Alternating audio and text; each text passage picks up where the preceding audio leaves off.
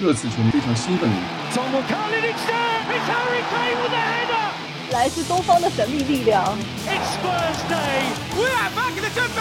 这次聊点啥？Hello，大家好，欢迎来到新的一期。这次聊点啥？哎，我是孔蒂舔狗觉得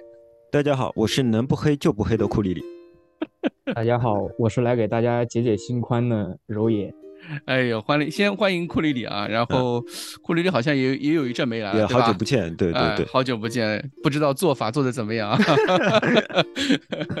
然后也要欢迎柔野，柔野也很久没来，柔野前阵子其实是打欧冠那场比赛的时候，打一边打比赛一边在跟我聊，哎呦说要上节目，然后跟我说的一堆有的没的，结果下半场光光速打脸，光速被打脸。对，呃，我们今天聊什么？今天聊呃。当然是肯定还是聊比赛嘛，呃，两场比赛，我们两场比赛正好是一起说一下。第一场比赛是周中那场欧冠啊，踢的不是，踢得很糟糕，可能是最近这段时间里面踢的最糟糕的一场比赛吧。也就是说，结果最糟糕的比赛，其实踢的都一样，也是赛季唯一一场输球嘛，第一场输球啊，又是欧冠，啊。然后就是今天早上的这场，呃，从比分、从结果上面来说，是一场酣畅淋漓的六比二，是热刺多少年以来第一次主场进了六进了六个球，呃，从结果来说，各方面来说都是蛮开心的一件事情。但是，从过程来说，还是有一些让人觉得不是很舒服的地方，尤其是上半场，依然是一场夕阳挂起的比赛。对对对，按照库里的说法，就是一场又是一场夕阳挂起的比赛。这这这这是什么意思啊？这是什么意思呀？就是就是你说的半死不活，知道吗？就是好像大家都有气无力的，然后呢，就整个过程呢也没有任何激动人心的部分。嗯，好的，北方人学到了，北方人就是一句上海话，就是。死样怪气，死样怪气啊！对对，库里好像每次来都说热刺西洋怪气。嗯，这这就是你自这个赛季的现状呀，对吧？就可以用四个字概括你自的场上表现。嗯，让我们我们或者先说一下这个这两这个，一个是上一场欧冠输球，一个是嗯，今天可能是在转变成三五二之前的那个段状态。呃，球队踢得不好，你们觉得到底是什么原因造成的这个夕阳挂机呢？我是觉得，其实还是球员的搭配问题。嗯，因为我之前在踢欧冠那场，我之前我也跟老板说了一个问题，就是说。这首先，我我我可能要说的大一点啊，就是这个整个意大利足球的这样一个，呃，整个就是从意大利足球的这样一个角度上来说，因为我是从零八年、零九年左右开始，刚开始看足球的时候接触到的意大利足球，这也是说我为什么给大家说解解心宽，是因为，嗯，怎么讲，意大利足球，至少在从我开始了解到意大利足球开始，意大利足球就是这么一个半死不活的风格，嗯。嗯。它更多的是意大利足球，他更注重的是抓对方的失误。我们还是拿那一场的欧冠举例子，像那种呃，对面也是踢了一个三中卫嘛，应该也是一个三四三的阵型。那么你说这样的对子的局面，他需要的就是说，呃，一对一的时候，我们本方的一些强势球员，或者说是我们如何能够更好的发挥我们的长处，去寻找对方的短处。呃，更需要的是进攻球员在面对对方。强势的时候，就是在呃这个场面比较焦灼的时候，去通过自己的个人能力也好，去打开局面。然后防守球员要做到的是，面对对方的时候不能失误。那这样的话，可能就和其他国家的一些更讲究控制啊，更讲究呃这个冲击啊这样的一些呃足球理念是不一样的。我们说，比方说英国足球或者说是德国足球，它相对来说踢得更快一点。可能十分钟之内，我说能打五个回合到六个回合，这是我只是举个例子啊。嗯，那么意大利足球可能十分钟就打两三个回合，在每一次的这个攻防转换之间呢，他更加需要的是我要保守，我不能出错，我要如何去呃通过我的自己的一些办法也好，通过我自己的一些能力也也好，打开这个局面。那么五到六个回合的话，大家可能看得很过瘾啊，然后有时候有有一次或者两次失误也不太明显。那么呃，如果说是就打两三个回合的话，那你出现一次失误是很要命的。正好如果说碰上哪一场球员，比方说一些关键球员，他可能状态不好，他可能因为种种种种原因没有发挥好，那这个比赛就会打得非常焦灼，非常难看。嗯。对，所以说这就是我觉得像欧冠那一场嘛，我个人的感觉就是，呃，好像全队是有有一段时间没有踢比赛了吗？或者说是世界杯一些什么各种各样的影响？呃，给我的感觉就好像是，尤其是几个关键球员，我们说凯恩也好，我们说呃其他一些，包括那一场比赛，我们说戴尔那个呃在中场的时候，中就是中场结束之前，面对爱德华那个那个什么我们的小爱德华兹那个，嗯，对，那个时候那几次失误也好，我觉得是一是一个呃整体的。如果说你说在对子的局面中间，呃，我的前锋状态也不好，我的后卫的一些主要的后卫他也没有把身体也好，状态也好调整到一个最佳的状态、最佳的这个情况的时候，我觉得这种失利，我觉得可以说，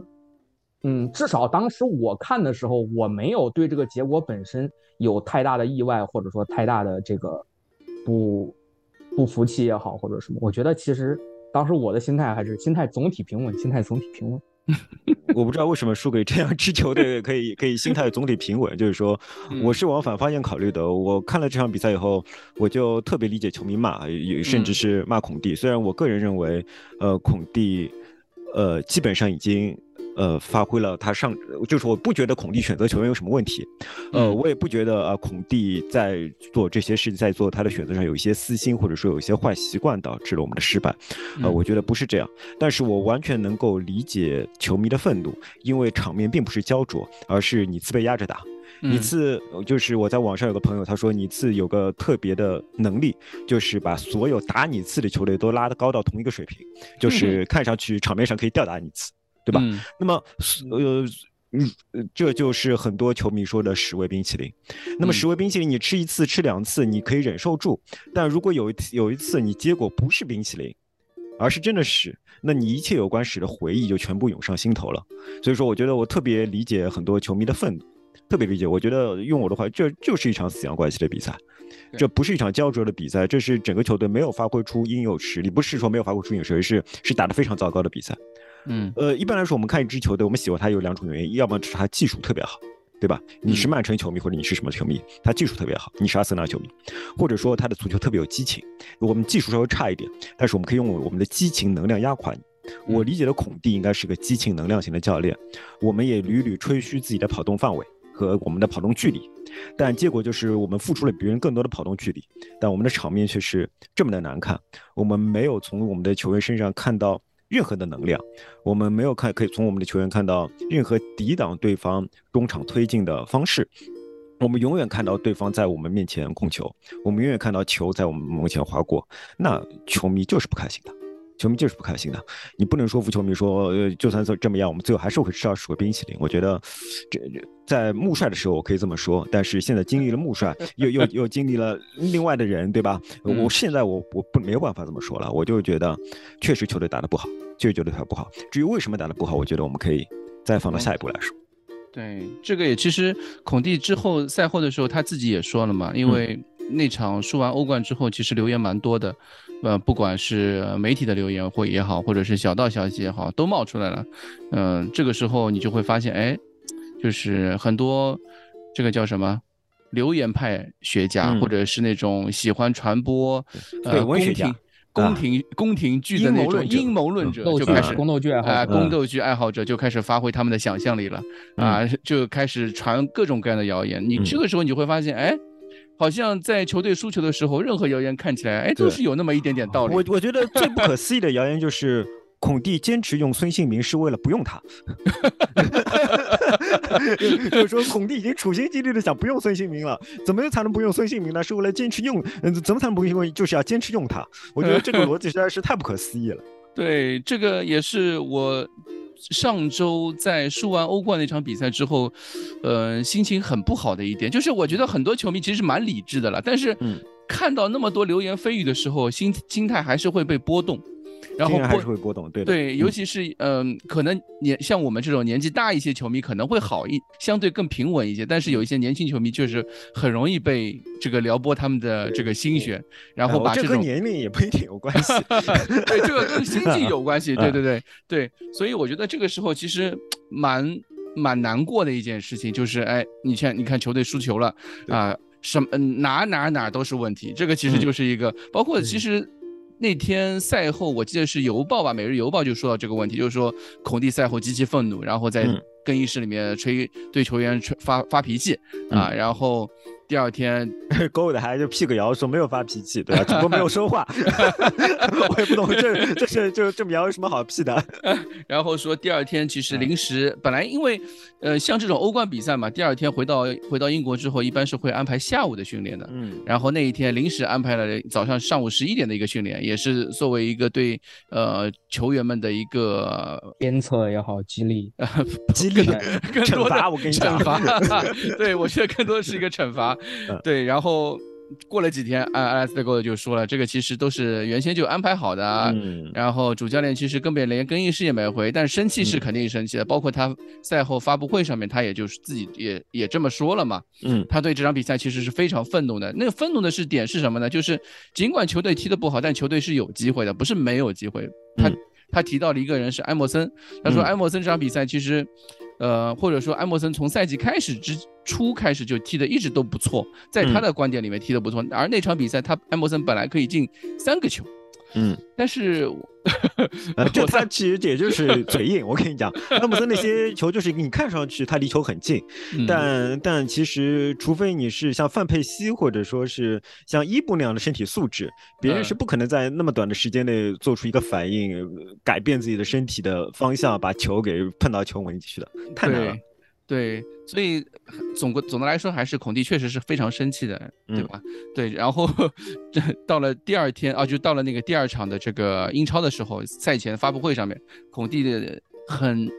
难得的或者说很罕见的，呃，开了一场长达近一个小时的发布会。哇，那么久。呃，以前都是半个小时就半个小时以内肯定就结束了，然后这一次我开了一个小时的发布会，所以我们赛后发了个专栏是吗？对，我们特地在微博上面发了一个专栏，就是把所有的问题、所有的解释全都写了一遍。呃，因为我觉得确实孔蒂的发布会其实质量是蛮高的，内容很 很丰富，他把所有的点都说到了，就所有球迷们都在关心的一点，比如说对于埃默森的评论，对于埃默森的表表现，对于我们边翼位上面的一个表现，对于孙兴民，对于对于我们。呃，孙兴民的状态对于我们如何使用前锋，如何包括大家都在说的这个连续三场替补的库鲁塞夫斯基，嗯，因为他都提得非非常清楚，而且他在发布会上面甚至提到了我们会用佩里西奇打右翼我这个事情。我觉得就从这个发布会上面，其实你信息量是非常大的，你能够看到很多东西。所以我觉得，但是看完之后，我还觉得，哎，其实孔蒂的那个状态并不像。就是很多那种宫斗剧，大家想的那么绝望，对吧？对对对，不像那个大家想象那个状态。他没有说出上赛季说出那些话。对，是的，他的状态还是那种还蛮那个积极的，对蛮积极的那种，很很非常积极、非常阳光的那个状态，能够和球迷、和球迷也好，和记者也好去解释所有他内心的一些想法，这个是我觉得特别让我安心的一点。这个也是我对周末那场这场比赛赛前对这场比赛比较有信心的一点，就是嗯，就是孔蒂的赛前发布会给我的那种感受，只是说。开赛之后两分钟一个点球，让我好像嗯，呃，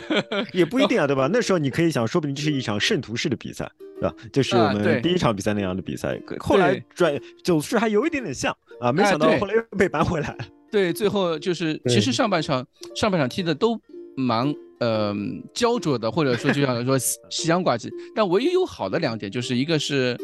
我觉得是洛里洛里爸爸。洛里爸爸在打，不管是打欧冠也好，打这场比赛也好，洛里的表现是非常好。我觉得现在洛里这个状态就是又回到了那个，嗯，我们他曾巅峰时期的那个洛里的那个状态。这两场比赛，包括上一场那个爱德华兹那个球啊，这场比赛几次扑救都是非常，几乎都是世界级的扑救，对吧？然后。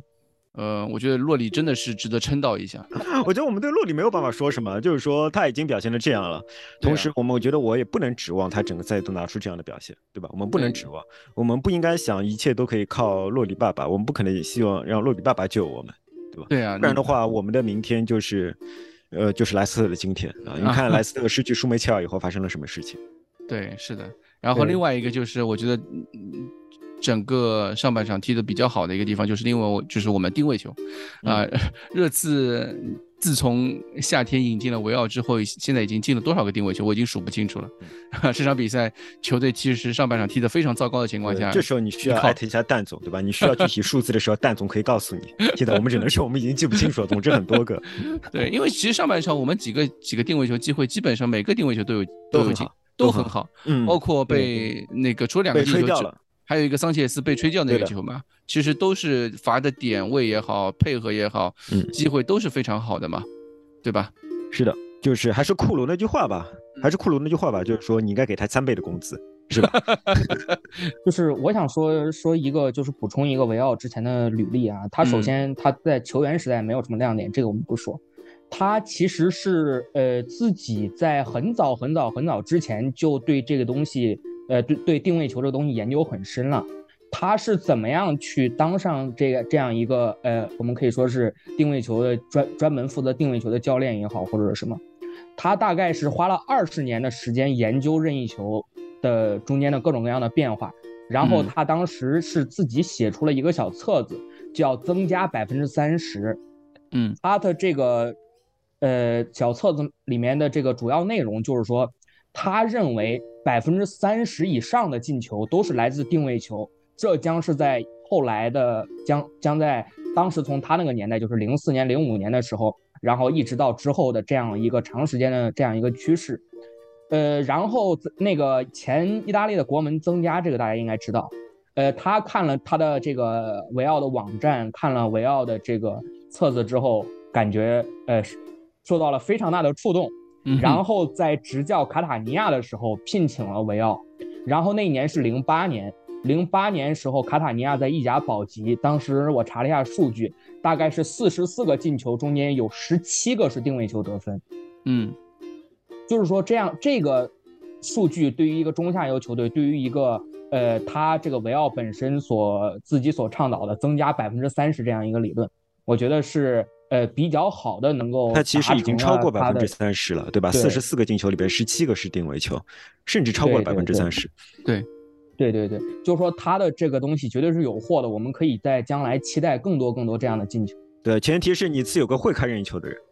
如果 如果佩里西奇不在场上的话，谁来看呢的？对吧？对，怎样的战术说到底还是要通过技术来实现的。对，这个赛季热刺的角球的 X 级已经是高居英超第二了。嗯，第一是谁啊？第一是曼城啊，还是曼城掉。对，然后其实大家也知道，我们以前也发过，就热刺上个赛季的定位球机会是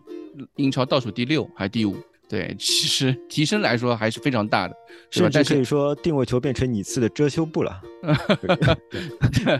在我们夕阳挂机的这个这个阶段，对吧？定位球就是我们的遮羞布。而且其实你你去看两个定位球，几个定位球，我们创造机会来说，嗯，都是我觉得球员其实是很拼的。包括我们进球那两个定位球，都是球员去，比如说我记得印象最深的是。理查利森那个球吧，就是就第二个定位球，就是戴尔进的那个球。嗯，就理查利森明显把一个不是机会的机会拼成了一个一个角球。对，就他是这个也是我觉得，哎，整个球队其实你说他踢的不好吧，但是有一些球员他确实是在替补登场或者是首发之后，他是能够发挥出该有的实力，只是说可能啊，我觉得是不是？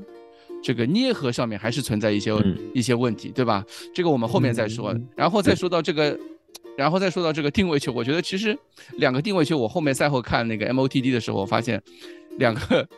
莱斯人确实真的是防守问题非常很很松散，很对，非常太差太差太差了。我后来看莱斯城现在已经进了十个进球，联赛有十个进球。你看十个进球在英超来说，其实不算。不算少的，大概至少能进上半区，呃，第七或者第六这个名字，你你看比至少比切尔西还多呢。切尔西才进了八个球，他们十个进球不算少，但是他们的防守一塌糊涂。包括我们后面本坦库尔的第第三个球，但是面对这么一塌糊涂的后场，就是尼茨也没有早早锁定胜利，甚至是被对方压着打的，真的是被对方压着打。有一段时间我看控球率是什么，是什么七十八对二十二，七十七对二十三之类的，实在是上半场太惨烈阶段吧。对，没下半场也是，下半场你领先以后有段时间好像也是这样。对对对，直到我们换上了这个孙兴民，换上了真的是因为对，真的是因为仅仅是因为换上孙兴民吗？不是的，你光换上孙兴民的时候，孙兴民也没有进球，孙兴民是在换上比苏马之后才开始进球的。哎，这里我我我我我有我有两个问题啊，我其实我有两个问题想问问老板，一个是呃就是这种造对方造越位失败，我我不知道现在有没有媒体在说这个呃我们前锋有没有去练一些反越位的事情，因为我记得之前打弗勒姆好像是谁来着，还是就是前两场也有一个呃 VAR 看过了之后发现我们是。呃，反了对方的一个造越位战术，这个有没有媒体有相关的报道，或者是没有？其实造越位战术本来就是双刃剑，尤其是在你次有孙兴民的情况下，其实孙兴民从来都是反越位大师。孙兴民从来都是反越位大师，在反越位这个在这个问题上，他的造诣和英扎吉我觉得是接近的，在接近的。但是孙兴民现在问题是，呃，他的状态也不是很好，同时给他送球的人的状态也不好，这样一来一去，其实就就有些损失嘛。他的可能很多，其实你本来原本不会意识到这一点，因为孙兴民每天都在反越位，但是现在孙兴民状态不好了，他有时候就会越位了，他有时候会越位以后，你才会意识到，哎，这次他反越位成功了。但其实孙兴民不断的反越位，孙兴民就是反越位之王。另外一个就是，呃，我之前在看那个这个这个莱斯特城他的一些他的一些这个战绩，我看了啊，因为我之前看了几场他们的比赛，就是在我的印象里，呃，你不管是打切尔西也好，打曼联、打布莱顿，还有这个之前那个呃阿森纳的那个那个比赛，他都是这样。都是上来之后抢攻一段时间，把对方打的还挺还挺狼狈的啊！就是在有一段时间之内，他能够把对方打得非常非常狼狈，但是在这个一段时间之后，这个球队突然就断电了，突然就断电了，然后会造成一个长时间的大溃败。这就是说我之前还是不太。也可以说是给大家解解心宽，也可以说是对刚才库里老师话一个补充啊，就是我觉得，因为现在莱斯特城这个攻击，我觉得英超也没有说哪个球队能够在他全情投入攻击的时候就把对方打得非常非常非常的狼狈，布莱顿也没有，切尔西也没有，阿森纳也没有，我们也没有，而在他们这个体能节点或者说是一个呃时机时间段到了之后，他们就会崩盘，我们就会进很多很多很多很多的球，比如说。二比四，他们莱斯特输了这个阿森纳；二比五，莱斯特输了这个布莱顿；二比六，莱斯特输了我们。我觉得这是一个莱斯特本身的问题，而不能说是说，哎，呃，我们本身去说这个比赛踢的上半场踢的有多么多么多么多么多么的糟糕。当然，问题肯定是有。这个点肯定孔蒂会很爱听，因为孔蒂绝对会说莱斯特是一个强队，然后英超没有之弱队 啊，每个球队都值得我们非常认真的去对待。我觉得这个话本身是没错的，在英超每支球队都有机会创造奇迹，都有机会下课上的。但是如果你自每一场比赛，都给我们一种对方可以下课上的感觉，而你次跟强队打的时候又创造不出来你次可以下课上的感觉。那么当然每一场比赛的结果都是合逻辑的，因为足球是圆的，英超是一个下课上的联赛。但但是如果每场比赛都给人这种感觉，你总会觉得就是你应该就就可以理解球迷的愤怒。我还是这个理意思，可以理解球迷的愤怒。问题肯定是存在，问题肯定是存在，但是我们也不用太过于悲观。再再加上呃。虽然莱斯特是一支进攻有特色的球队，是一支攻强守弱的球队，但真的，你次这场比赛如果没有洛里爸爸，对吧？如果他们把握机会能力再强一点的话，那那就是被打穿了，那就被打穿，输四个也是有可能的。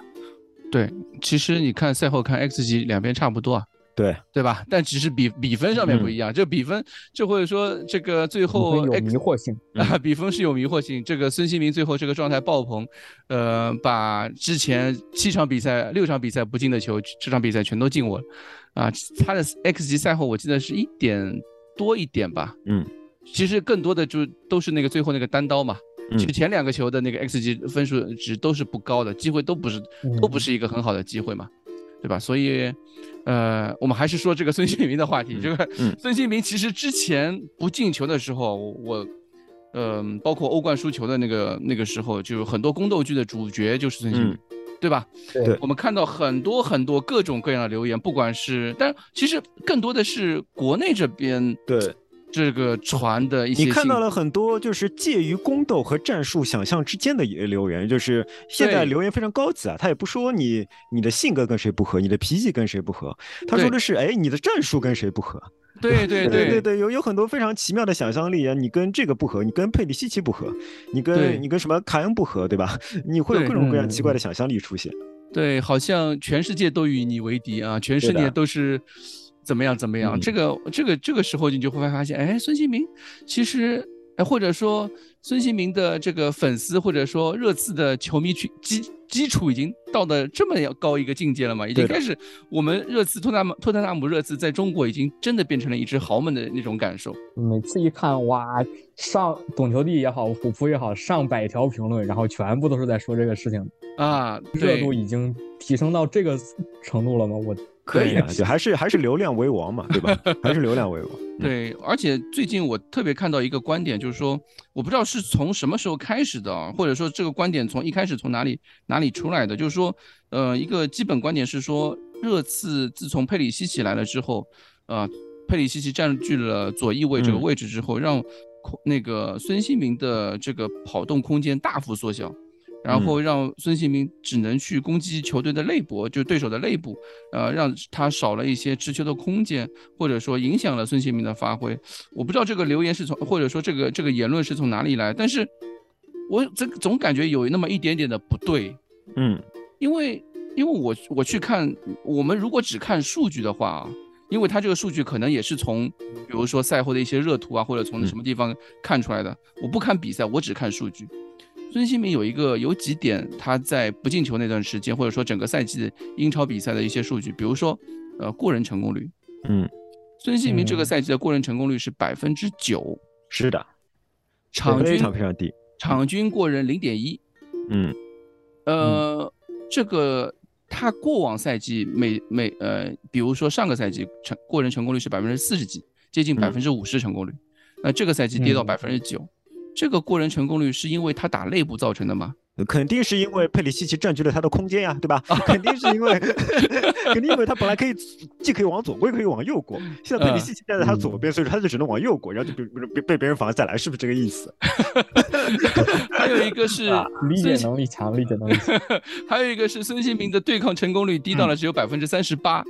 呃，我们呃之前在其实我们这个之前几期节目的时候，上一次期库里里来的时候，我们提到过凯恩的问题。嗯，凯恩其实状态不好的时候嗯。也是这个问题，就是对抗成功率非常的低。对，我们上期对。上次还是在说凯恩巅峰时期的时候是百分之成功对对抗成功率百分之四十，百分之呃四五十接近五十。孙兴民其实比凯恩的对抗成功率高多了，嗯。他的对抗成功率也他即使是上个赛季也是呃在百分之五十上下的，但是这个赛季对抗成功率只有百分之三十八。对我跟你讲，这也是佩里西奇的问题，因为佩里西奇频繁的前插，孙教往后来给他擦屁股，懂吗？哦因为佩里西奇年纪大了，他往返能力不行了，孙兴嗯民的防守压力就大了，防守压力大了以后呢，他就要频繁中场回接。嗯那么孙兴民呢，可能他不太擅长对抗对方的中场球员啊，他比较擅长对抗对方的中卫这种转身比较慢的球员。嗯现在他对抗对方年纪轻的中场呢，就吃瘪了，就吃瘪了，所以还是佩里西奇的问题。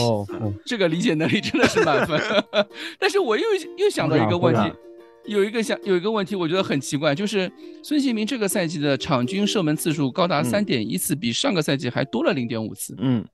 孙兴民这个赛季的在对手禁区的触球次数是四点八次，比上个赛季还多了零点一次。这他说的没错呀。原本孙嗯兴民是在边路的，这次到内部来了。内部是什么意思？就是比边路更加接近禁区。他比嗯边路更加进去以后，他拿球的空间又变小了。在这种小空间里呢，孙兴民不是一脚射门型球员，对吧？嗯他可能要过四五个人，或者说要多趟点空间出来才方便他打门。那么在这种情况下呢啊，对吧了。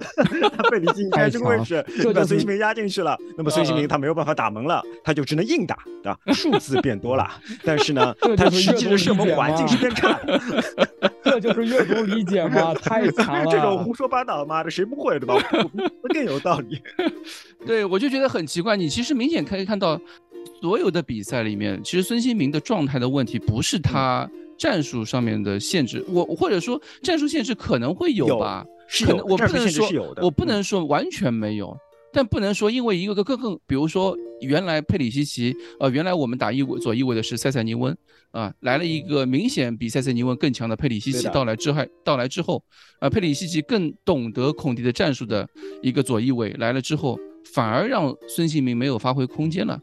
就是原本不合道理，对吧？原本塞塞尼翁和孙兴民配置是很好的，塞塞尼翁还可以给孙兴民助攻，还可以让出空间给孙兴民。然后来了个佩里西奇，呃呃，就是孔蒂热爱佩里西奇，远远超过他上赛季的最佳射手 啊。他觉得他觉得三十五岁的佩里西奇还有不断的上升空间，而三十岁的孙兴民已经没有上升空间了，只会越来越差。在这种情况下，他决定重用佩里西奇，不用孙兴民，对吧？因为孙兴民是前锋，前锋三十岁就完了。呃，佩里西奇是意味意味三十五岁还有不断的进攻空间，可以踢到四十岁，对吧？那么在这种情况下，他肯定是重用佩里西奇啊，不可能重用孙兴民啊。那尤其更加考虑到肤色啊什么乱七八糟的问题，那么孙兴民当然应该被牺牲掉，对吧？嗯，这这样说的话，那个佩里西奇一定要请塞塞尼翁吃饭。啊，塞塞尼翁说：“那我招谁惹谁了，好吗？” 对，所以我就觉得这些言论就很奇怪，而且这个言论非常有市场，因为我我们在这最近最近这几天的时候，其实看。社交媒体上面的一些微博评论区，不管是我们的评论区也好，或者是比如说，呃呃，就是陆小镇那边的一个评论区，我也经常会去看。你会看到很多人就是在鼓吹这种观点，哎，因为佩里西奇的到来。不过我觉得陆小镇本人还是非常非常好，就是说他从来不会对。对对对，我只是说，就是很多这种球迷的观点非常的奇怪，我不知道这种因为什么原因导就是导致的，哎，大家都非常偏信于真的偏爱于这种。你你看一下热刺的，就是过去的出场表，就是佩里西奇不是铁主力，对呀，佩里西不是铁主力。呃，开赛很久一段时间，佩里西才打上比赛的。这开始他在养伤什么，根本就踢不上比赛。那段时间孙兴民也没有进球啊，对呀，孙兴民也没有进球，对呀。所以说，呃，就是大家你听到一种观点的时候，麻烦自己稍微动脑筋验算一下啊，稍微动脑筋验算一下。对啊，而且孙兴民自己赛后也说了，他其实这个赛季真的是运气非常不好，嗯，或者说自己状态也不是很好。他自己也也提到过，也自己也承认，他觉得自己对自己很失望。他最拿手的射门，其实这个赛季一直没有发挥出来。对，呃，运气也相对不太好。比如说有一个进球算作对手的乌龙球，然后还有两次还是三次的那个越位进球，啊，还有一次还有一次门框，对吧？那个门框那个球。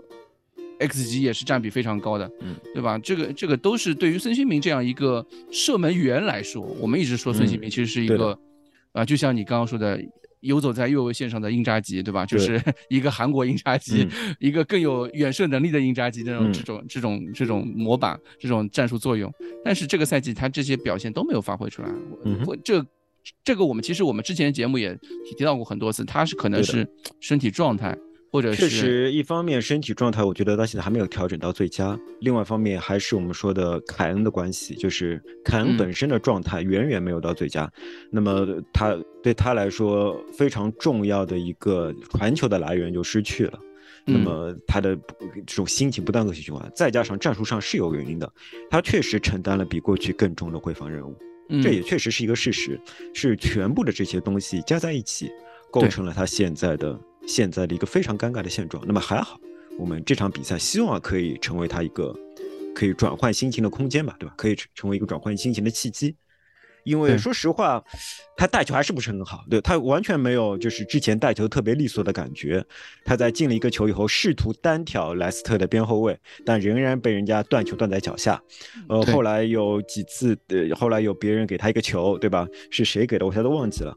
呃，他脚步没有调整好，球传的稍微有点靠后，他在直面面对门将的时候，球没有打上，对吧？那个单刀握手，然后最后最后又有一个单刀，他虽然是打进了，但但那个球那个单那个射门不是他的最高水平，嗯，他这个球其实是对方门将碰到了，嗯，碰到了以后仍然就是非常危险的滚弹进了球门，对方门将非常懊恼，以前的孙兴民绝对不会让门将碰到这个球。就是孙兴民还不是仍然不在他的最佳状态，但是但是希望可以，呃，这个进球可以帮助他在心情上有所释放，可以帮助他回到他的最佳状态。对，三个进球，前两个球，第一个球是右脚的兜弧线，第二个球是左，嗯，第二个球是左脚的兜弧线，两个球都是进的非常漂亮，都是在几乎是同一个区域吧，几乎都算是同一个区域。而且这两个球我估计 X 级会很低的，之前他也有进过这样的球。是的。都不是那种绝对的机会，这就是说，之前上个赛季我们说孙兴民能够最后拿到英超金靴，也和他个人状态实在是太好了有一些关系。我们也不能指望一个球员能够长时间的都拿出那种特别特别好的状态，怎么打怎么有的一个状态。我们要允许球员的状态是有起伏的。是的，对，其实这场比赛之前，我们呃节操项工作组的时候，本来想翻一篇长文，因为我特别要想想要求长文组翻一篇长文，但是这篇长文是什么内容呢？就是孙兴民的状态，就是 The Athletic 的一篇状、嗯一篇文章，说孙兴民的状态到底是一个短暂的滑坡呢，还是一个长期的焦虑？呃还是还是一个不可逆的什么东西？，对对对对对，其实这篇文章里面就其实写说的蛮好的，因为他最后的结论就是孙兴民的进球迟早会到来，或者说嗯他的状态迟早会到来。其实孙兴民的状态其实跟，呃，我们以前就说过这个问题，就是他状态是一阵一阵。我们、嗯因为他比赛打的太多了，孙兴民属于是一个国家队俱乐部两边两开花的那个两那种球员，他是属于所有比赛都要打，在俱乐部这边，因为你想。过去三四年这个状态，球队热刺经历了一个低迷期之后，孙兴民在球队的位置越发稳固，嗯然后没而且又没有什么替补可以轮换去去使用他，导致孙兴民的比赛状态其实是持续的，就是他的比赛量是一直非常高的，一直是持续的，没有替补去可以换的，所以他那个比赛比赛状态呢是也是时高时低的。你去看，我后来在那个迪亚塞那个那篇文章里面，他就看他的那个进球和。相比 x 级的一个状态，就是嗯进球数字和 x 级的数字的对比，就是能看到你的个人状态。你状态好的话呢，你的进球数量会大于你的 xg；对对对你的状态差的时候呢，进球数量会远远小于你的 xg。对，对吧是的，对的，对的。孙兴民这个状态，其实从一八一九赛季开始，就是我们所说的那个当时巅峰的那个进欧冠决赛那个状嗯赛季开始，他其实就是一个呃，像是一个叫这个叫什么曲线啊，上下浮动的一个曲线，其实嗯非常标准。它的就是每个赛季都会有这么样一个状态。就是它的曲线的动态是比较大的，曲线对对对，动态比较大，那个比例从最高点到最低点的那个绝对值是很高的。对，它是从一八一九赛季开始，后半赛季开始慢慢出现一个高峰，一个嗯波峰，然后到了呃一一八一九赛季、一九二零赛季的前半段开始出现一个低谷的一个状态，然后到了一九二零赛季后半段又出现一个高峰，然后二零二一赛季上半前半段又出现一个高峰，后半段又出现一个低谷。其实它这状态起伏就是这个样子的。嗯，然后现在哦，嗯我们二零二二到二三赛季正好前半段又出现了一个相对比较低谷的一个状态，其实也是跟孙兴民的持续的比赛量、持续的我们刚刚在说的这件事情，他比赛太多，任务太过嗯繁重，是的所有的比赛时间导致了他的恢复状态其实不是很好的。这就像跟那个孔蒂赛后发布会所说的，我们所有的球员要开始学会，要开始明白，所有的球员都要轮换是接受为你好。要接受轮换，要开始接受轮换。我们以前都在说这个问题，就是我们这支球队啊，热刺这支球队，其实，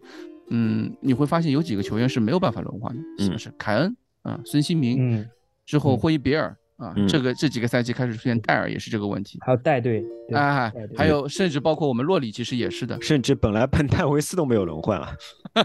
是的，对呀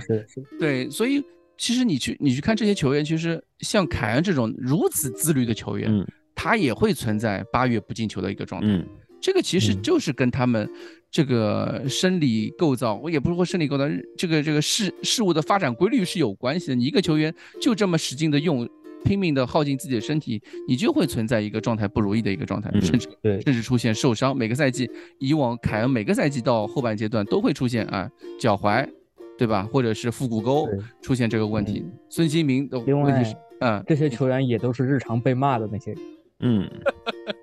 因为他们太过于扎眼，因为他们太过于重要，所以说，一旦状态不好的时候，所有人的目光都在盯着他。嗯，所以嗯，归根结底啊，这个就是我们赛后在会就是孔蒂这这一周的时间一直在提到的一个数一个问题，也是引起很多球迷感觉哎，就是让一些自媒体开始发挥的一个、一个嗯话题啊，就是孙兴民要开始替补了。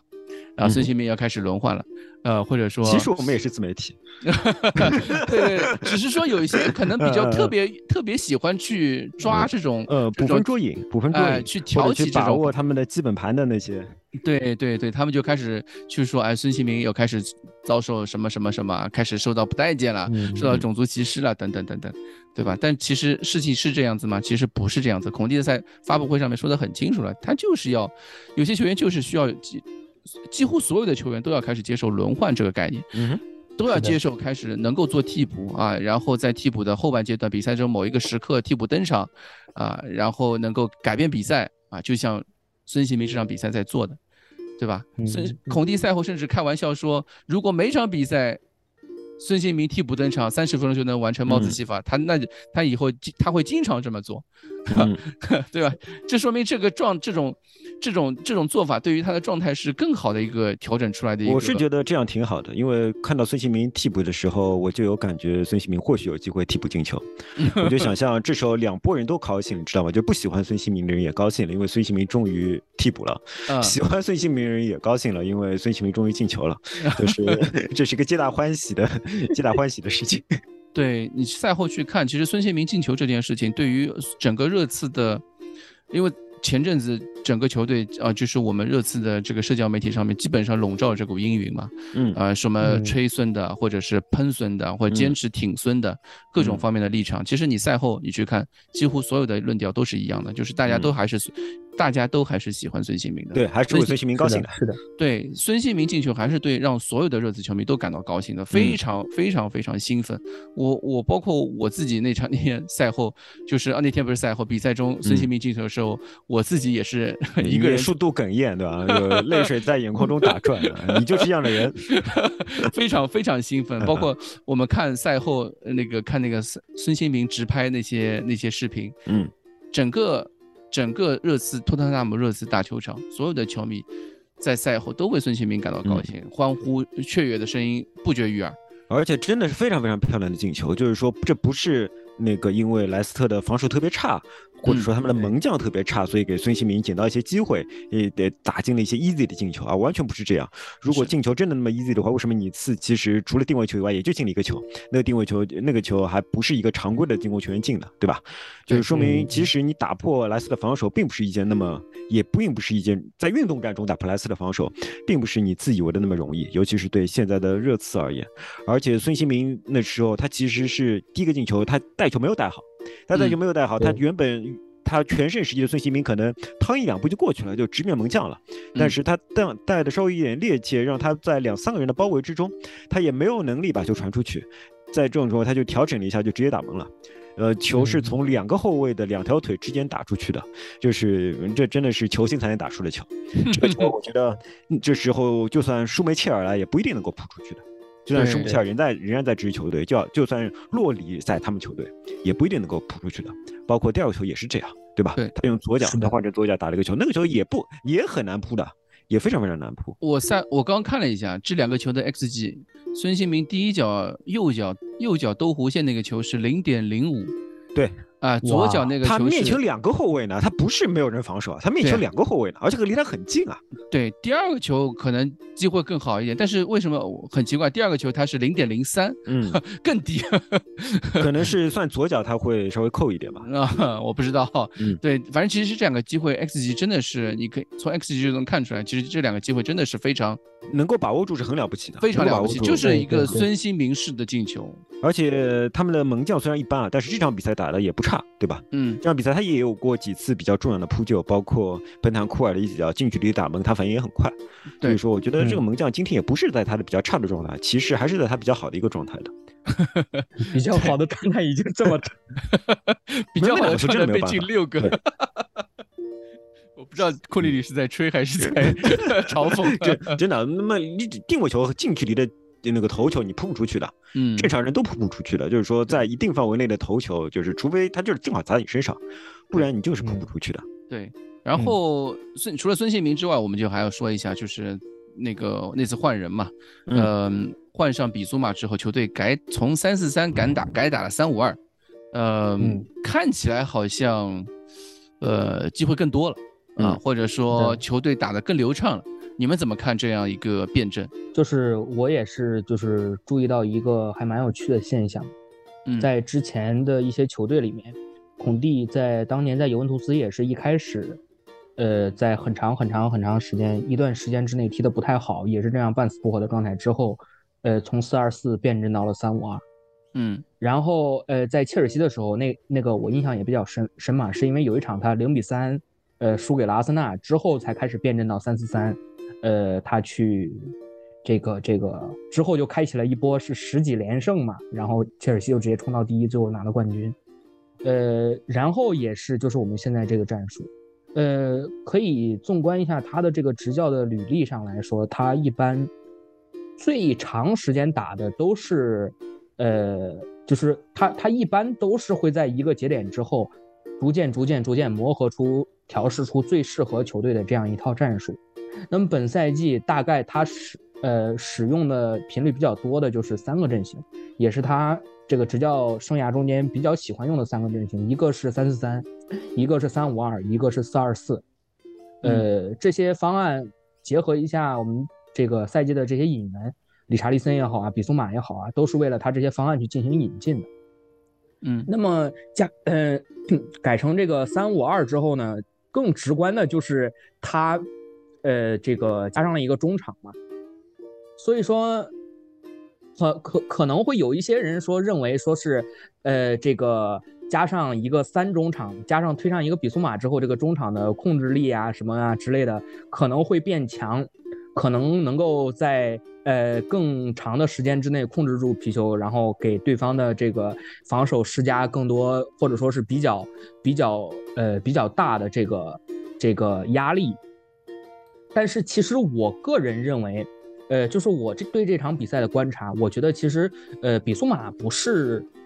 最重要的那样一个改动，嗯，我的看法是这样的，就是呃，其实这个改动还是在边路上面，还是出现在边路上面。一开始我们可以看一看之前的比赛啊，呃，孔蒂的想法大概是说，认为理查利森和佩里西奇两个相对来说比较高大的这个边路的一个冲击型球员，他不太能够出现在一条边儿。之前的比赛，我们可以看到很多有一些比赛啊，理查利森是出现在右边，然后顶替库卢，然后佩里西奇在左，两个人是隔开的。所以这一场他一开始也是这样排的，因为呃，在孔蒂可能我个人猜测他的理解之下，库卢他是可以一方面是可以内切进中路，然后外线给翼位，另外一方面也是可以在边路给到一些传中，然后进攻套路不再像欧冠。那场零比二输给葡萄牙体育那一场比赛里面，只有凯恩回撤，然后孙和这个理查利森两个呃前锋冲击禁区这样的单调。但是其实是这个纵观上半场的比赛啊，虽然看似上半场取得了两个进球，但是刚才两位老师也说到，上半场其实是相对来说是一个呃踢的其实很烂，是一个很不可控的阶段。前面凯恩状态依然是一般，虽然他有一个进球，但是凯恩的状态我们可以看到虽然是一般，呃，仍然是一般。另外左边和右边呢，两边也没有什么，呃，太过于亮眼的配合，也形不成什么合力。后场是频繁被打击的，所以说孔蒂在下半场一上来，在他一开始的时候就把这个佩里西奇和塞塞尼翁又换了回去，然后让塞塞尼翁去去去踢这个，呃。相对来说，他的逆足侧，然后最后是把佩里西奇，呃，还是把佩里西奇下去，然后上了埃莫森，然后再把塞塞尼翁又换到了左边。其实我们可以看到这个整个这个过程啊，我也理解，就是说一些球迷可能看到这种相对来说，在我看来是比较混乱的一个调整的过程，这样的一个一个过程会很愤怒。呃，这个就是说，还是我说的，就是说这样一个拿下孙兴民之后。孔蒂在前场他面临的一个组合的问题，而且其实下半场和上半场一样，都出现了在后场的一些不可控的局面。最后孔蒂是上了比苏马，撤下了库卢，然后从三四三变到了三五二，增加了一个中场的厚度去对莱斯特城进行一些挤压，然后在后面也换上了这个呃罗梅罗去换掉桑切斯，呃。这样的时候呢，莱斯特城的进攻就相对来说受到了一些限制，然后孙兴民上场去把这个比赛收割掉。而且其实不光是说前锋和翼位的搭配啊，嗯，另外一个问题就是说，呃，整个我们的身高也是偏高的，只有塞塞尼翁的身高相对来说没有那么高，相对来说比较高大的后场一定会在某一个时间段之内去。展现出来或者体现出来一些持续性不足啊、移动缓慢啊这样一些问题，然后最后这些问题最后是会累积，呃，产生到一个丢球上面的。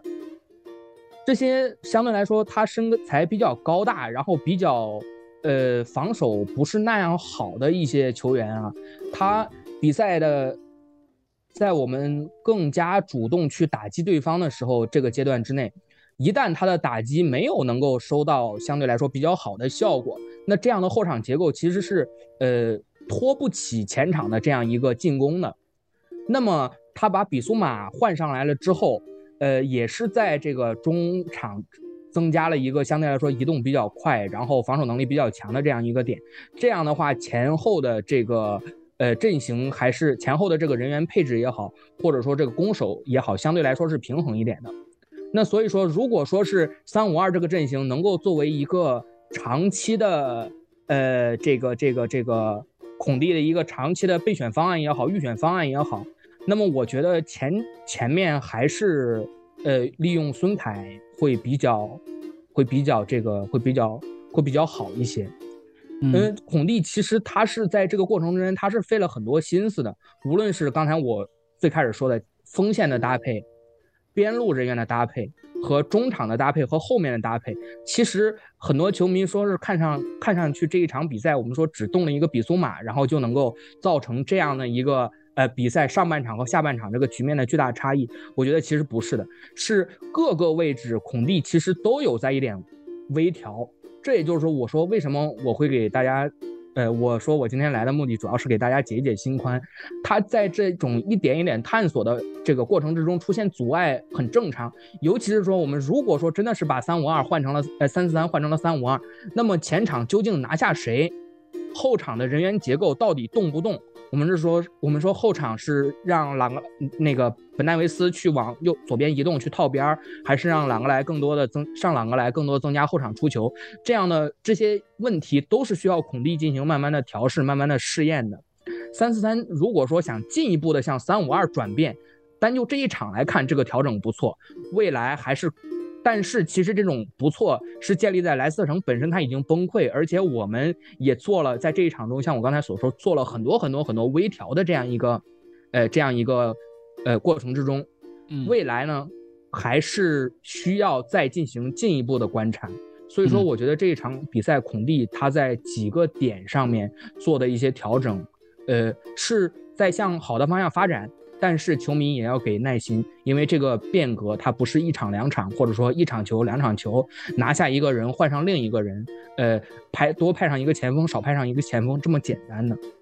呃，我还挺同意柔野关于孔蒂正在进行阵型探索的这些观这个观点的。嗯，对。呃，因为呃，对，呃，因为我们现在新的球员非常多，然后孔蒂我觉得他是一个性格比较保守的人，他不会轻率的派上自己不够信任的球员，同时他对球员在某种程度上可能对他理解他的战术或者身体条件上，他比别的教练更加严格。我们之前就聊到过，他对他认为别的球教练会立马判上刚刚买来的球员，在他看来是非常不专业的，也是不可思议的。就 是说他对，所以说很多球迷会说，哎，你为什么不上这个人？为什么不上那个人？我觉得这些东西都没有讨论价值。不上的原因就是孔蒂认为他在战术上或者体能上没有达到孔蒂的要求，所以说就不能上。在这件事情上，在上谁不上谁的问题上，我百分之一百支持孔蒂。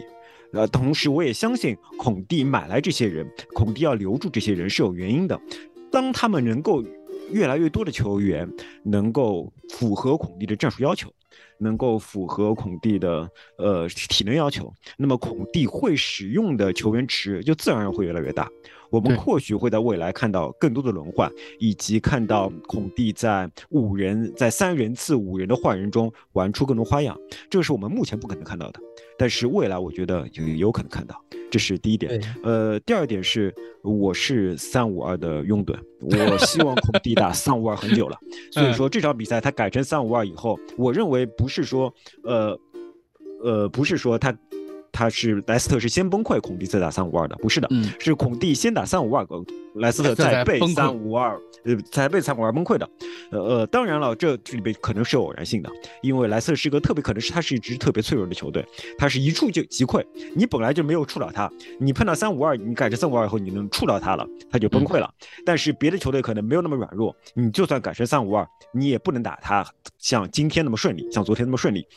啊，这是一回事情。但另外一回事情，我是一直认为你次的两个中场受到了很多不应有的指责。虽然我上个赛季一直说我们的两个中场不够强，不是争冠级别的，但是我这个赛季我越来越觉得这两名中场打得越来越好。呃，不管是霍伊比尔还是奔坦库尔，呃，我们热刺有三个人打，一直打得非常好，但是却一直受到球迷的诟病，就是戴尔、奔坦库尔和霍伊比尔。霍伊比尔只要有传球失误，大家就说霍伊比尔这种人不能用，怎么还会有传球失误？但是你他妈的看看霍伊比尔的传球数据，对吧？霍伊比尔五次长传全部准确，全场比赛送出两次关键传球，全场比赛几乎是最多的触球，达到了百分之九十一的传球命中率。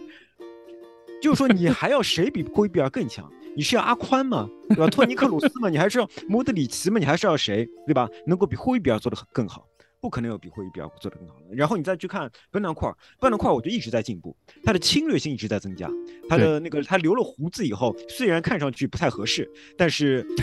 感觉到他要想让更加凶悍，对吧？他似乎想感觉上想让对方感觉他自己更加凶悍，他踢的也确实更加凶悍。他这次比赛数据我觉得也非常非常好。你会发现，我们有两个数据非常好的中呃中场，但是我们的中场却屡屡失势。那是为什么？因为绝大多数对对手都是踢二中，都是踢三中场甚至四中场，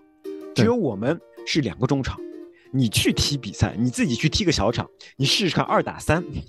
或者说是二打四是怎么样的感觉，你就能理解霍伊比尔和伯南库尔是在怎样艰苦的环境下战斗的。嗯，要怎样经过玩家战斗的？同时，在这种环境下战斗还有什么缺点？就是有很多人花了很大力气去论证什么凯恩为什么不能回撤，必须顶在前面。这，这我就不能说脏话了，对吧？但是你去看到现在问题就是这两个人，因为我们只有二对三，所以说我们必须要靠其他的人回撤。孙兴民啊，库鲁啊，你必须要靠孙兴民、库鲁和凯恩不断的回撤来背身接球，但我们只有库鲁是比较擅长背身的。就是库鲁他的身形啊也好，他可能对背身比较有感觉。孙兴民和凯恩都是不擅长背身的，但是呢，他们又必须背身，这就造成其实凯恩凯恩其实现在的传球和对抗效率越来越低，就是因为他有很多背身的事情要做，背身的，而且他他要做还做不好，他还做不 好。所以说，整体的我们最好的两名进攻球员孙和凯就一直处于这种状态。孙兴民回防以后呢，他不但做不好，做不好还要被骂，对吧？他他拿球想多做一点，想转个身，但这种转身又被断球了，断球就很危险啊！因为你边后卫会根据你的转身的东西来判断他是应该前插还是后撤的，他不有时候不能不前插，但他前插的话，你一个被断球以后，好马上直接进直接打就完了，你就完了。那时候中卫和门将第一个碰你。绝对是要喷你的，这你这第一个就是说你不能这么做的。在这种情况下，孙兴民和凯恩确实就很难踢吧，确实就很难踢。所以说呢，我就一直在想，他为什么不能踢三中场？为为什么不能踢三中场？后来在上一场比赛，有记者问了我一样的问题，为什么不踢三中场？呃，孔蒂的回答是因为我们有三到四个特别好的进攻球员，我没有办法割舍，我没有办法割舍。我当时就想，你的你作为一名教练是为了胜利啊，所以说你必须要割舍。对吧？你不能说我我我为了让我最好的进攻球员上场，但上场的结果就是你那些进攻球员都没有办法发挥，因为你的中场是站不住的。嗯，你所有的进攻球员都好像是在是在水面上跑步，而不是在这实地上跑步一样，对吧？你的中场球员没有为他们提供一个脚踏实地的后面的平台。那么在这种情况下，你三三前锋你发挥不出来啊！这现在的三前锋发挥的最好的是是库鲁塞夫斯基啊，但是库鲁不是一个靠一己能力，不是一个靠自己能力能够赢球的球员。库鲁的性格上有一些。不是球星的缺陷，你知道吗？就是说，真正的球星是对队友要球，我他妈就是不给你，这个球就是应该我传的。你经常可以看到这种情况，就是说在右路的内部，就是库鲁有自己，实际库鲁左脚也可以传，右脚也可以传。然后就是埃姆森要球，埃姆森要球，库鲁就给给他了。你给他干嘛呢？你给 埃姆森，埃姆森能干嘛？他又不会传球的。这时候你作为一个球星，你应该是假装要传给埃姆森，对吧？然后就是说做一个假动作。骗过对方，给自己创造更多传球空间，或者给埃莫森以后释放信号，说埃莫森，你这时候我给了你，但是你要把球还给我呀。但是库鲁没有这么做，库鲁就是埃莫森要球，好，我就给你，他就他就没有这种球星既自私又承担责任的感觉，他没有。不但他对埃莫森这样，他竟然对塞塞尼翁也是这样。塞塞尼翁跑到他这边来，不是这段时间他客串一个右边翼位嘛，对吧？因为为了让佩里西踢得舒服一点嘛，嗯，让他客串一个右边翼位，塞塞尼翁要球。他竟然也给塞塞牛了，你们在那里拿球有什么用啊？你你的传中比这两个人加起来还都好，你把球传给他们干嘛？对吧？但他会传，所以我觉得他在这方面就是他缺乏一种球星应有的自私啊，他缺乏一种球星应有的 ego，就是就是这件事情就是我来做，这件事情包括上赛季你也可以看到他自己个空门不打，对吧？让给孙兴民去打，他就他他没有球星应有的 ego，谁是有球星应有的 ego 的？凯恩是有的。对吧？凯恩孙兴民本身也有，对孙兴民也有一点的。凯恩其实本来是，呃，孙兴民上场以后有几个球可以传给孙兴民的，凯恩自己没有传，对吧？他想复制 孙兴民一个打法，然后自己没有打好，凯恩自己状态也不是很好。我就觉得，所以说，呃，现在这条战术，我觉得是，我不是说他一定不行，就是说需要变化，需要变化，你需要在两三套战术里面切换。对，而且那个在这种情况下，我觉得三四三。是一个非不是不是三三三五二是个非常好结果。三五二还有个优点是你每个中场的工作量减少了。你去看到变成了三五二，变成了呃三五二以后啊，呃本坦库尔把对方的边前卫抢的抢抢的头七荤八素的，对吧？本来这个边前卫在我们这边还蛮活跃的，现在本坦库尔他不需要管两个人了，他只要抢一个人，哇，本坦库尔抢的爽死了。呃，我们其实后来主主要进攻都是靠本坦库尔抢下球以后发动的，所以因为本坦库尔他本来是个兜底的人，他现在可以踢得更加激进。那么谁在兜底呢？其实现在是比比苏马斯在兜底。对，其实你会看到，在三个中场中，其实比苏马站在最后面是不前插的。然后，呃，霍伊比尔可以非常自由的前插，或你可经常可以看到霍伊比尔前插。呃，但是呃，本纳库尔呢是一个更加斗士的打法，就是说不断的去侵犯对手，不断的去侵犯对手，不断的去抢球。呃，双方大家就踢得更加更加舒服一点，因为比苏马本来我记得他在那边也是踢三中场的。也是一个三中场的配置，所以说我觉得三中场可能更适合这些人。三中场还有个好处是什么呢？是萨尔和和谁啊？我们那个小将，我现在名字想不起来。萨尔啊，斯基普。对，萨尔和基普斯基普都都有上场的机会了，因为你踢三中场以后，那两个中场的轮换肯定就更有机会。我个人还挺喜欢塞尔的，我觉得塞尔在虽然。呃，踢的比赛非常有限，但是我看他友谊赛出场的时候，他有非常明显的想要影响比赛的那种冲动。嗯，他并不是一个我把球拿到我就快传出去，他想给比赛增加点变化，他想在比赛中增加自己的性格和影响力。我挺喜欢塞尔的，我希望能够看到更多塞尔的表现。那么缺点是什么呢？缺点是我觉得，呃，我倒不担心，嗯，我倒不担心库鲁和那个踢出来比赛，我比较担心的是希尔。啊，因为这样的话，希尔基本上就没有机会了。因为你要想到我们还有个卢卡斯嘛，卢卡斯我倒不太担心。一方面卢卡斯重伤，呃，另外一方面卢卡斯反正下个赛季就走了，对吧？对，就是说卢卡斯不是球队的未来，他很重要，但他不是球队的未来。呃，但是希尔是球队的未来。我我对希尔，因为如果我们踢三五二的话，希尔就几乎没有机会踢比赛。除非他也去，除非他也去踢翼位，但翼位也没有他的位置，没有他的位置，没有他的位置。而且希尔，我觉得最近是有进步的，我看他身形有变化，他增重了很多。我还挺希望看到希尔踢比赛的。希尔，希尔踢球的性格跟现在场上那些球员都不一样，特点不一样。我挺希望看到希尔踢比赛。但是如果我们看到三五二的话，就没有机会看到希尔，这是有点可惜的。但总体而言，我觉得三五二必须成为未来的一个选项，并不是说你踢三五二就一定能赢了。就是，但是你必须有变化，就是说你双中场能顶的时候就上双中场，双中场难顶的时候你就上三五二，或者你先踢三五二，如果实在不行了，你要硬拼的话，你再把你再加一点进攻球员上去。我觉得这样可能，我们甚至可以打四二四，对，甚至可以四二四。对，让本代去靠边，然后派上两个中锋。是的，对，对，就其实这个就是我们今之前一直在说的一点啊，就是球队需要变化。这个变化，呃，不仅仅是比赛中的，也有可也可以是就是比赛战略上面的，包括，呃，就是从三四三变成三五二这样一个打法。其实我这场比赛换成三五二之后，我也在想这个话题。其实三五二还有一个，刚刚呃库里里没有提到一个好处啊，就是刚刚库里里说很多三五二的好处，我还想到一个好处，就是我们其实库里塞夫斯基可以把右翼位替掉，对吧？是的，对吧？这个就我们就原来有的这个埃默森的那个烦恼，其实就没有了。但是库鲁的 防守没有埃默森坚强，我还是非常喜欢埃默森在己己方半场的表现的。那，对，这个这个是的。斯宾塞有踢过三五二或者三四三吗？他一直是踢这个，他一直是翼位，翼位，他一直是翼位。哦哦。他在诺丁汉森林一直是是踢位翼位的，诺丁汉森林是踢三中卫打法的。有时间也可以上来溜。对。之后我们看那个联赛杯的时候，你应该会更多的看到这些球员的一些机会嘛。嗯。其实孔蒂自己也在说这个话题，就是包括，呃，大家在问，嗯，第一阶段比赛结束了，就国家队比赛日。到了之后，第一阶段比赛结束了，十二就是这些比赛里面会发现球员的轮换不是很多，包括像欧冠那场比赛，我们踢到最后时刻，其实也就换了一个人，嗯，对吧？就是只上了一个，只换了一个孙兴民嘛，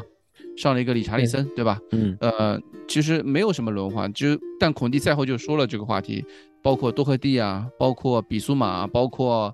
还有一个谁来着的，是卢卡斯还嗯是谁？就那几个卢卡斯吧？他受伤了呀。嗯，他说的是让我让我想想，他说的是谁啊？一个是一一个多是赫蒂，一个一个比苏马对吧？哦，还有一个斯基普，还有啊斯基普嗯对对对，就几个球员其实一直没有上，或者是上的比较少，就是因为呃他们的身体状态没有达标，或者嗯说呃嗯都是在重伤的一个恢复期，呃一直没有在没有恢复到一个比较好的一个状态。呃，他自己也在说，国家队比赛之后他会。这这三名球员应该嗯能够慢慢恢复到一个，呃，可以进入他比赛节奏的一个嗯状态水平，那么我们就可以进入他的一个轮换池子啊。这个对，我们还有赢球小分队呢，对吧？赢球小分队，对，就就是说明这些球员其实在训练中已经进入佳境了，已经啊进入佳境，对吧？对，这里要解释一下，这个赢球小分队什么意思？就是可能很多球迷没有看到我们发微博吧，不是不是所有人都看节操像微博的，就是赢球小分队就是打莱斯特这场这场比赛之前，呃，社交媒体上面发了一张图啊，就是我们的赢球尤其球赢球小分队那张图里面全部都是我们的替补球员，也对，像是全部都是基本上没有上过场的人。像是什么坦甘加啊。对，希尔啊呃，，希尔啊，萨尔啊，比苏马啊，对，还有那个那个是不是也在啊？就是那个边翼位斯宾塞，啊，对，还有斯宾塞，对对对，这些这些球员，所以应该是队内的一个什么两三队的分组对抗吧？对吧？啊，对对对，嗯，嗯对，这个其实我们一直有的嘛，对，所以我觉得这也是一个很好的一个我们希望看到的一个热刺的一个我相信未来的池子会越来越大的，我相信未来的池子会越来越大，也希嗯望大家可以体谅目前孔蒂他的性格就是这样，他需要他认为这名球员百分之一百充分获得他的信任了，他才会让他们上场。另外，另外我补我再补充一点，另外我再补充一点，就是关于孔蒂他对一些球员的使用的一些偏好。嗯其实现在我们的这个首发阵容，刚才我也说说说到了，就是这个他的整体身高是相对来说比较偏高的。偏高的，嗯那么孔蒂如果说是相对来说注重前场对抗的话呢，像一些中前场的球员，他们如果说身高过于高的话，这些高大球员的身体压力是比较大的。嗯如果说我们可以在中场真的加上像比苏马呀、萨尔呀这样一米八出点头，不是特别高也不是特别低，有对抗嗯也有一定技术的这样球员的话，我们是可以把一些高大球员分隔开，然后让他们包括后场，呃一些像其这个本戴维斯这样的球员，我们需要一些这样相对来说脚底下有一些技术，然后身高没有那么高，相对来说比较灵活的球员，去把高大球员分隔开，去减轻他们的身体压力。这样的嗯轮换，一方面不仅仅体现在轮换上，另外一方面呢，在场上他们所呃他们所受到的压力也好，他们的消耗的身体负荷也好，都会去嗯进行一些降低。这个也是三五二的一个优势，我觉得。嗯嗯，就我们希望看到的就是球队的轮换做得越来越好。我们希望看到的是，不是上赛季最后，呃后半阶段那个状态，就是嗯打明牌啊。我们不希望嗯球队打明牌。球队在嗯这个夏天做了那么多引援之后，球我们希望，呃，孔蒂能够把这些牌都用上，而且我们相信这些牌其实是有一定实力的。啊，对尽管孔蒂自己也说，比如说像斯宾塞是俱乐部的一员，那我还是希望，呃，即便是俱乐部的引孔蒂也说斯宾塞是一名未来有希望的球员，对吧？对呀、对呀、对呀、嗯。对呀、对呀、所以我希望就是，嗯，接下来国家队比赛之后，呃，打完北伦敦德比啊，或者说这是连续打十二场那个一周双赛的这个一个阶段的比赛，我们能够看到更多的球员能够发挥出来，因为嗯只有更多的球员站出来了，呃，整支球队的轮换才能有保障。嗯啊，整支球队的轮换才能做出呃保有保障，然后状态身体状态才能有保障，这个才是我们更想看到的。对还有一点是，我觉得之前柔也说的是非常好的，就是说，无论你怎么认为热刺最近的比赛多么的死阳怪气，热刺仍然拿下了绝大多数的积分。我们仍然拿下了绝大多数的积分。这作为一支死羊怪气息的球队，我们真的真的我们战绩太好了，我们真的太好了。所以说，我觉得这里面肯意大利足球就是五个字：意大利足球。我不认为死羊怪气的足球是热刺的目标，或者说是我们就要踢出这样的足球。我觉得绝对不是的。孔蒂绝对会为，至少他希望我们带来更加有激情的，或者说是更加有观赏性的足球。是但但目前为止，呃，球队能够在死羊状态的呃死羊怪气的状态中仍然不断获得积分，也是非常重要的，也是一嗯件非常重要的事情。对，是的。好的，我们今天也聊了很多啊，我觉得，嗯、六比二这场比赛这样的结果是值得高兴的。呃，包括孙兴民，呃破荒，连续八场比赛还七场比赛不进球，破荒了之后，呃是值得我们球迷开心的。但是存在问题还是很多，我们也希望，呃国家队比赛了之后啊，球队能够继续持续这样的一个状态。希望这场比赛会成为热刺本赛季的一个重新开始吧，对吧？不管是孙对孙兴民也好，还是对热刺来也好，还是对呃孔蒂也好，还是对我们的战术来说，都是一个重新开始，就是希望。对，好的，我们今天聊了很多啊，谢谢两位，呃，我们嗯。下期再见，好，再见，嗯，拜拜，拜拜，拜拜。